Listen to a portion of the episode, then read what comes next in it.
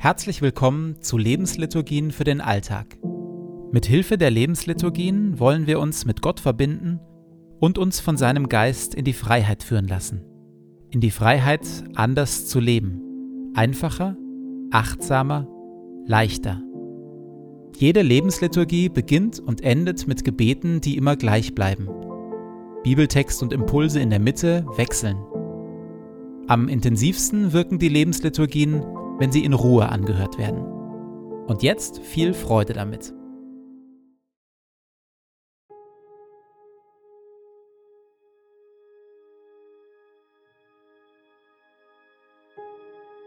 Zu Beginn meines Betens lege ich zur Seite, was mich beschäftigt, und lasse es ruhig werden in mir.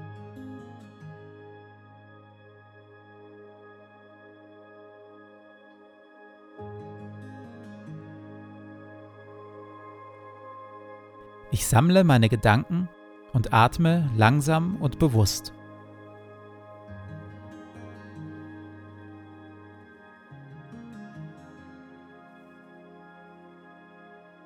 Herr, du bist hier, jetzt. Du schaust mich liebevoll an.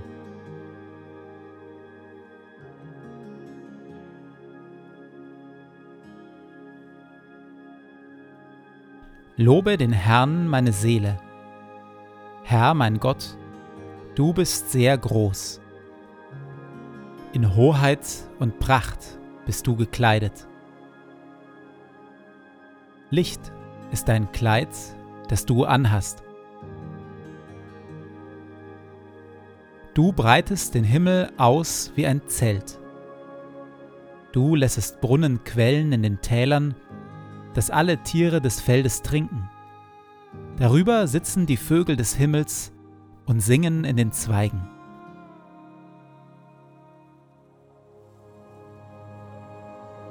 Du tränkst die Berge von oben her und machst das Land voll Früchte, die du schaffest.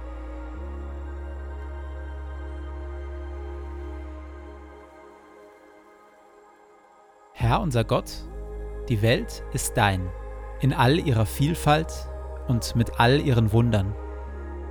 Lob sei dir und Dank dafür. Auch ich bin dein. So bitte ich, erfülle und leite mich mit deinem Heiligen Geist, dass ich die Schönheit deiner Schöpfung wahrnehme und auf eine Weise lebe, die deine Welt bewahrt und weltweit zum Segen wird für viele. Amen.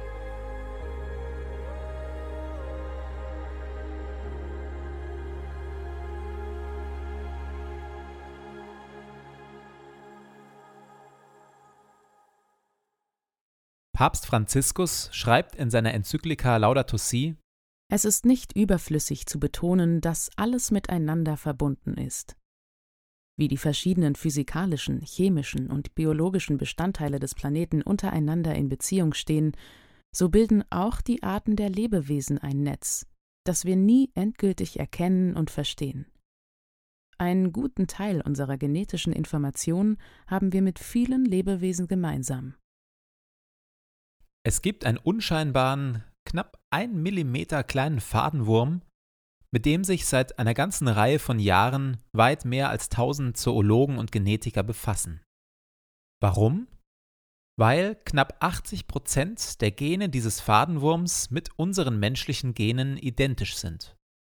Und weil rund die Hälfte aller bekannten Gene, die an der Entstehung menschlicher Krankheiten beteiligt sind, auch in diesem knapp ein Millimeter kleinen Wurm vorliegen. Die Arbeit an dieser Wurmgattung hat bereits einige Nobelpreise eingebracht.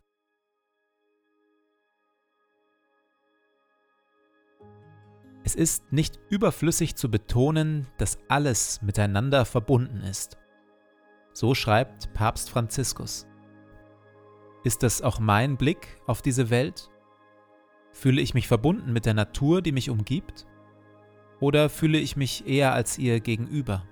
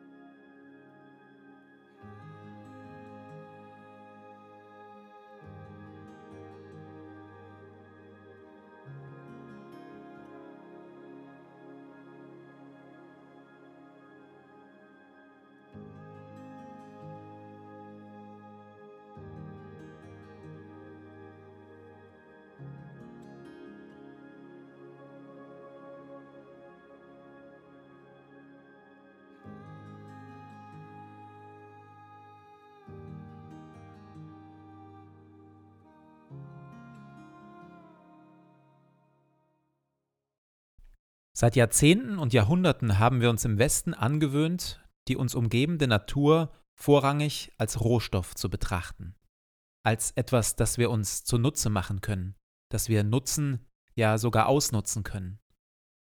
Der biblisch-christliche Blick ist ein ganz anderer. Papst Franziskus schreibt, Wir sind mit den Gedanken aufgewachsen, dass wir die Eigentümer und Herrscher der Erde sind, berechtigt, sie auszuplündern. Die Geschöpfe dieser Welt können aber nicht als herrenloses Gut betrachtet werden. Alles ist dein Eigentum, Herr, du Freund des Lebens. Das gibt Anlass zu der Überzeugung, dass sämtliche Geschöpfe des Universums durch unsichtbare Bande miteinander verbunden sind. Sie sind ja von ein und demselben Vater erschaffen worden. Wir alle bilden also miteinander eine Art universale Familie, eine ausgeklügelte Gemeinschaft, die uns zu einem heiligen, liebevollen und demütigen Respekt bewegt. Der heilige Franz von Assisi, das große Vorbild von Papst Franziskus, singt in seinem Sonnengesang von Bruder Sonne und Schwester Mond, von Bruder Wind, von Schwester Wasser und Mutter Erde. Die Tiere nannte er unsere jüngeren Geschwister. In einer der Geschichten, die man sich von Franz von Assisi erzählt, heißt es von einem kleinen Hasen, obwohl man ihn mehrmals auf den Boden setzte, damit er weglaufen könne, kehrte er immer wieder auf den Schoß des Heiligen zurück.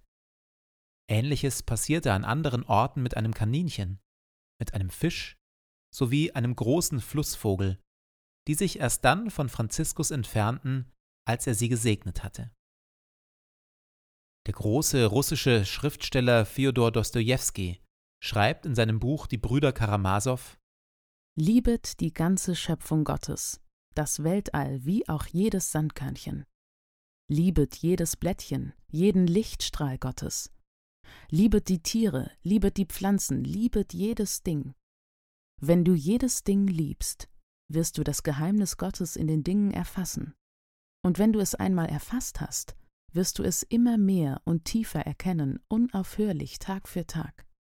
Und du wirst schließlich die ganze Welt mit allumfassender Liebe liebgewinnen.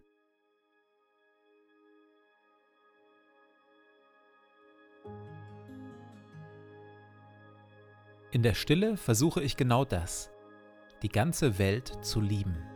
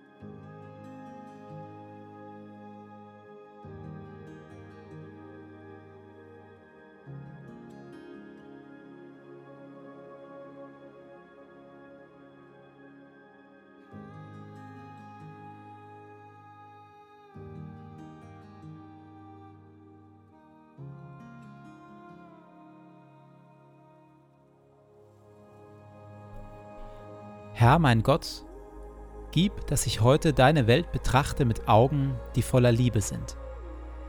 Schenke mir die Bereitschaft, den Menschen um mich herum und deiner Schöpfung mit Hingabe zu dienen und alles Gute, das du in sie hineingelegt hast, zu entfalten und zu bewahren. Bewirke, o oh Herr, dass ich so voller Freude und Güte bin, dass alle, die mir begegnen, sowohl deine Gegenwart als auch deine Liebe spüren bekleide mich mit deiner Schönheit, damit ich dich im Verlaufe dieses Tages offenbare. Ehre sei dir Vater, dir Sohn und dir Heiligem Geist, wie es war im Anfang, so auch jetzt und dann alle Zeit und in Ewigkeit. Amen.